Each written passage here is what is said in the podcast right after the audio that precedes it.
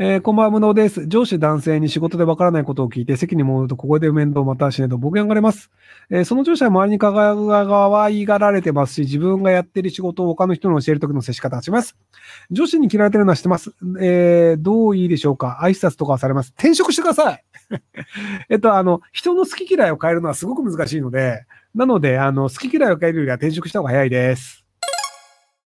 45歳女外資系企業の営業で年収1300万円です。仕事は楽しいのですが、周囲が高学歴すぎて、私は親が保守的で単体しか行かせてもらえなかったのがコンプレックスです。どうしたらこの考え方を変えられますか？夫も同じくらいの年収なので、会社辞めて大学のことを変えましたが、今更それもバカバカしいような気がします。えっと、通信で慶応大学とか行けるので、通信の大学行ってください。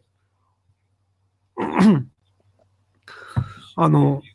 某未来検索ブラジル社で、あの、経理やってくださってる方が、あの、通信の大学に行って大卒になってたりするので、なので別にあの、働きながら、あの、通信の大学卒業するっていうのは全然できるので、なのでお金もあるんだから、娯楽として大学行けばいいんじゃねえのって思いますけど。あの、まあ、1000円払って質問してるわけですけど、あの、多分、コンプレックス解決してないんですよ。なので、さっさと解決したら で、頭もいいと思うので、あので、お金もあるので、とっとと大学行って学位取って解決したらいいんじゃないのって思います。はい。で、まあ、あの、日本の通信の大学だと微妙っていうのであれば、あの、海外の通信の大学とかもあったりするので、ので、そうすると、あの、海外の学位が取れるので、よりあの、コンプレックス、コンプレックス解消には効果を発揮する場合もあるんじゃないかなと思います。えー、20代前半男です。今年4月から新卒で IT、SIR 企業に就職、配属先に悩んでいます。SAP のコーディングをする開発の経験を積んでから設計書やひな形形成をする SAP 上流コンサルに行くか、最初から SAP 上流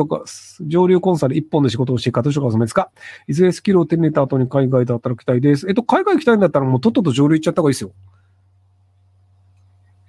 結局あの、上流に行ってる方が、その上流の会社のキャリアが積めるので、で、上流の会社のキャリアに行っとくと、そのなんか、あの、まあ、もともと外資系のところの日本支店とかだったりするので、なので、あの、自分からその海外にレジュメを送るとかよりは、どちらかというと外資系の子会社的なところに入った方が良かったりするので、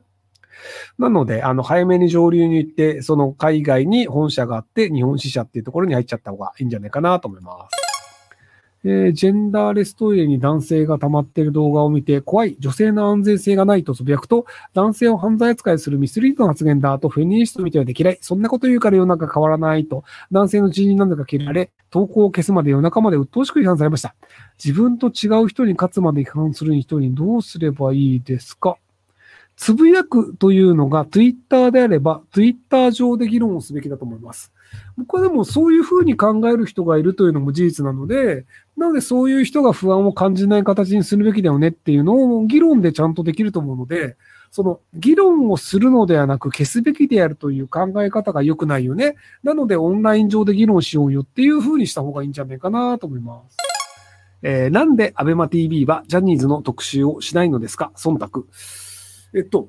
多分テレビ朝日ではまだやってないんじゃないですかね。えっ、と、僕が今のところジャニーズので聞いてるのであったのは、TBS のニュース23と、あと NHK が言ったぐらいですよね。NHK の会長が言って、一応なんかクローズアップ現代みたいなので取り上げたんだっけなので、一応社の方針としてやったのは TBS と NHK だけですと。なので、会社の方針だと思うんですよね。で、テレ東はむしろ、あの、ジャニーズを擁護する方向のコメント出してましたよね。あの、関係性は変わりませんみたいな。っていうのがあるので、その現場レベルでいくらやりたいと言ってても、あの、テレビ朝日という会社で社長が方針を決めるので、なので現場レベルはどうしようもないっていう感じじゃないかなと思います。えー、現在、パソナや筋痛との同じ案件のコロナワクチン接種コールセンターの課題請求について市役所に通報し、スルーされたので、マスコミに内部告発をしたものです。調査がほとんど行われなかったこともあり、市役所と業者がグルの可能性があります。マスコミも鮮度がおっしゃるのか、なかなか取り合っていただけません。力んならことを明らかにしたいときどうしますか？えっと、あの、普通にウェブに上げますね。資料だったりとか、あの、なんか、最近でいくと、あの、高知県の、あの、土佐にある、あの、カフェを運営しているところが、なんかその NPO の理事長が、なんか NPO の議事録をでっち上げて、なんか出てくことになってるみたいなこと言って、で、役所が、いやいや、これでっち上げなんて気にしなくていいっすよ、みたいなので、結構揉めてるみたいなのがあったりして、もうで、あれもその、あの、ツイッターとか SNS で上げたことで広がったりして、で、その後あの、ライターのヨッピーさんがわざわざ取材に行ったりみたいなので広がったりするので、なので、あの、その役所にあげるとかマスコミにあげるとかじゃなくて、ネットにあげるといいんじゃないかなと思います。